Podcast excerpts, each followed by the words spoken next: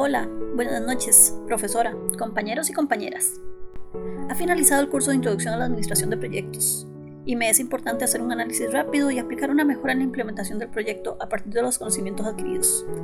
Por lo cual, he decidido incorporar dos temas en los cuales encontré errores en el desarrollo de mis proyectos anteriores. 1. Equilibrio en la gestión. En el curso aprendí que para todo proyecto es importante tomar en cuenta que el director debe garantizar el equilibrio entre las distintas áreas de conocimiento, la integración de saberes, la adecuada distribución de tiempo y el alcance del proyecto. ¿Por qué debería incluir este aspecto en mi proyecto? Porque por años he desarrollado proyectos en los cuales he enfrentado cambios de actividades, de recursos, presupuesto mal estimado y hasta solicitud de prórrogas. Se preguntarán por qué.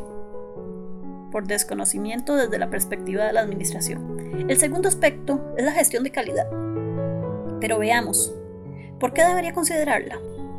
El proyecto que realizo conlleva un conjunto de actividades donde cada una requiere el empleo de diferentes recursos, por lo cual considerar este aspecto permitirá evitar posibles errores en el proceso y en la obtención de los productos, garantizando la calidad no de los productos obtenidos en sí, sino del proceso en el cual se obtienen estos productos. ¿Cómo podría incorporar una gestión de calidad adecuada en mi trabajo? Implementar un sistema de gestión de calidad con el rigor suficiente como para que se pueda evaluar de forma continua el proceso productivo.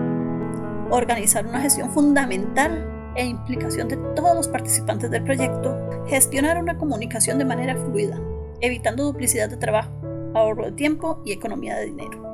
Podría pasar horas comentando malas experiencias en proyectos.